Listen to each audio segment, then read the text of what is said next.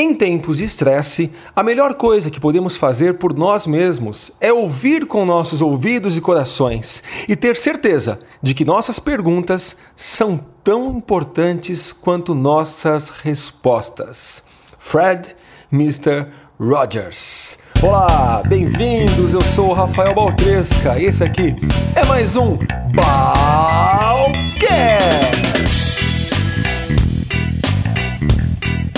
Fala pessoal, boa tarde para quem me ouve à tarde, bom dia para quem me ouve de dia. Eu sou Rafael Baltresca e olha, dessa vez vai ser um balcast bem rapidinho. Há mais ou menos duas semanas eu tinha acabado de fazer uma palestra, veio uma moça conversar comigo e ela me fez a seguinte pergunta.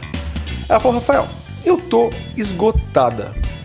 Eu fico estressada no trabalho, eu fico estressada antes e depois do trabalho eu acumulo funções, eu faço o que eu não deveria fazer, as pessoas que trabalham comigo notam que eu estou estressada, meus filhos notam que eu estou estressada, eu não aguento mais, eu não sei o que eu faço, eu não tenho uma luz. Eu queria que você me ajudasse.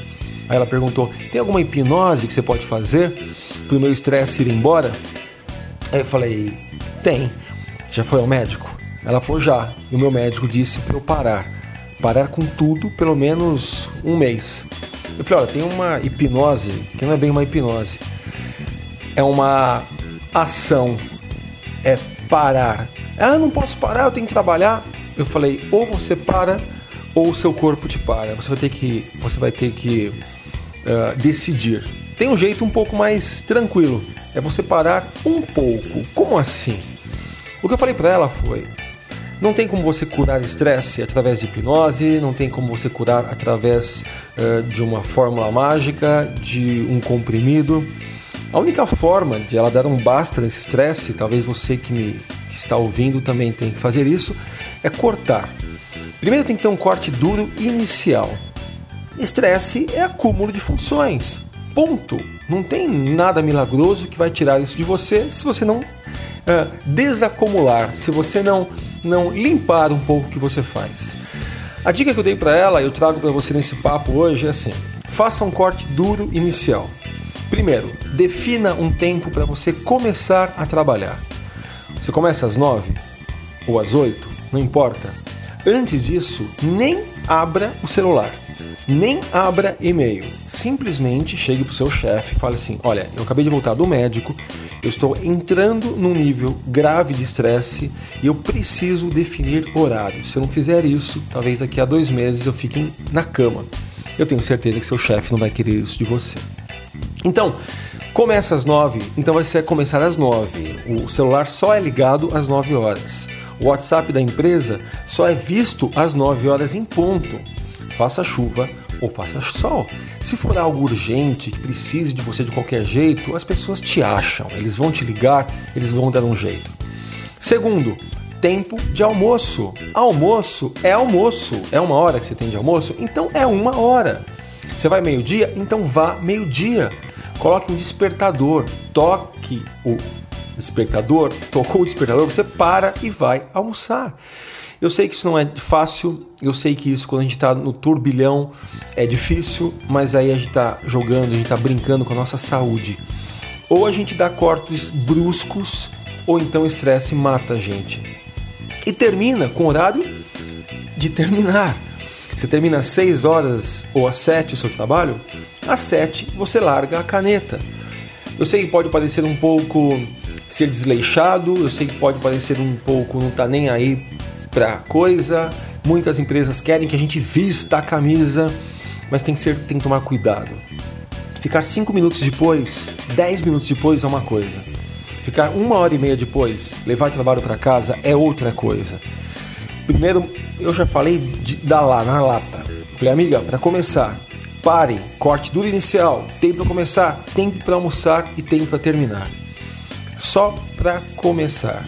Segundo, eu lembrei de uma coisa que meu amigo dizia. Ele tinha uma empresa, ele estava falando sobre hora extra.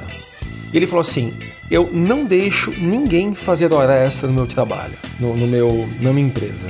E se eu começo a ver que as pessoas estão fazendo hora extra, eu chego e faço a seguinte pergunta: Fala, amigo, o que está acontecendo?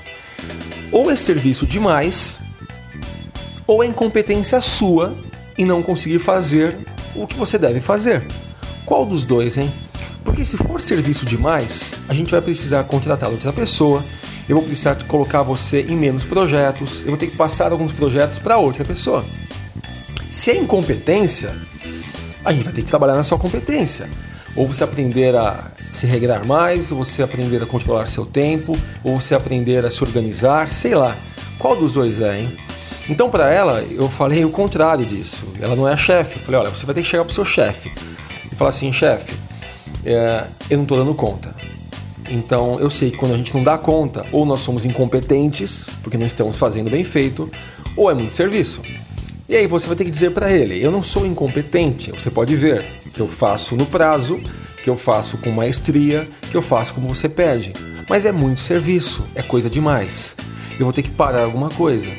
E ainda você pode sempre se basear pelo pelo, pelo médico, né? Fala, olha, o médico pediu para mim eu parar tudo. Eu tô tentando aqui um meio termo, tá? E aí? Caso o seu chefe diga não, eu acho que não, não dá, você vai precisar trabalhar mais, eu não posso contratar ninguém, é outra pessoa. Então, meu amigo, minha amiga, é, dica de, de quem trabalha com pessoas: procure outro emprego, procure outro trabalho, porque já dá para ver que essa empresa não te valoriza como ser humano, eles estão te valorizando como um profissional, apenas como um profissional e não estão nem aí para sua saúde. Então, se você está recebendo respostas assim, fuja desta empresa. Terminando de falar com ela, eu lembrei-a de uma coisa chamada síndrome de burnout, que muita gente não sabe. Eu falei, amiga, se você vacilar, você vai entrar nessa síndrome. Aí ela me perguntou o que é isso, hein? Eu expliquei mais ou menos para ela, mas para vocês eu tenho aqui a definição correta, que diz assim: Síndrome de burnout é um distúrbio psíquico de caráter depressivo, precedido de esgotamento físico e mental intenso, ele foi definido pelo Herbert Freudenberger, que é o, o que trouxe né, à tona esse nome, como um estado de esgotamento físico e mental cuja causa está intimamente ligada à vida profissional. Então essa síndrome de burnout é isso, é você se esgotar completamente e tombar. E tchau, e desliga, e fim, e vai para a cama. Não sei se você sabe, você que me ouve, mas o Brasil é o segundo país com maior nível de estresse do mundo.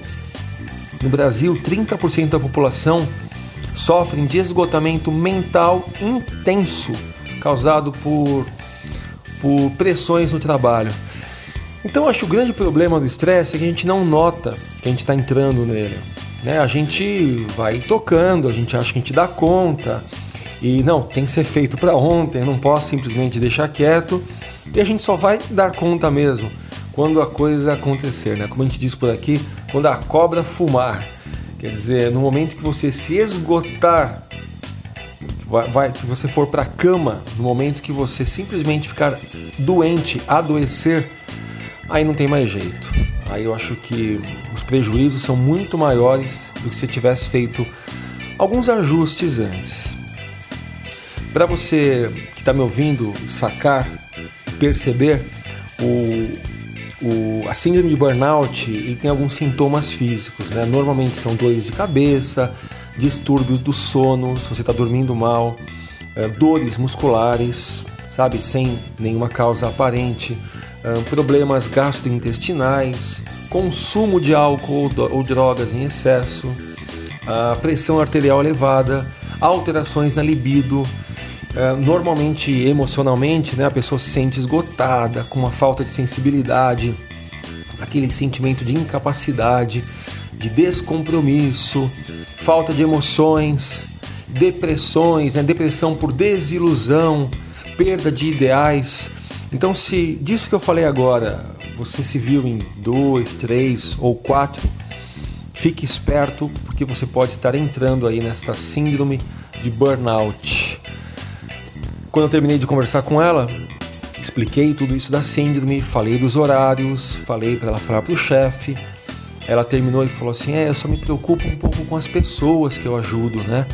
Eh, eu não sei se se elas vão ficar tristes, eu não sei se elas vão ficar decepcionadas comigo. Eu tenho medo de não conseguir agradar a todos, né? Então eu me preocupo um pouco com elas. Aí eu olhei para ela e falei: Ah, legal sua preocupação com elas. É, e com você? Você se preocupa? Bom, já dizia Sócrates que o mais rico é aquele que se contenta com o mínimo, porque a riqueza da natureza é suficiente. Esse aqui foi mais um Balcast, texto por mim mesmo, Rafael Baltresca, produção e edição pelo Henrique Anselmo da PH Mix. Você me acha no YouTube, no Facebook, no LinkedIn, como Rafael Baltresca ou no meu site rafaelbaltresca.com.br. Para entrar em contato com o programa, é só mandar um e-mail para comunica@balcast.com.br ou entrar lá no nosso site, onde você encontra outros episódios no www.balcast.com.br. Viva tranquilo, viva light, sem estresse, hein? Um grande abraço, até mais e tchau, tchau.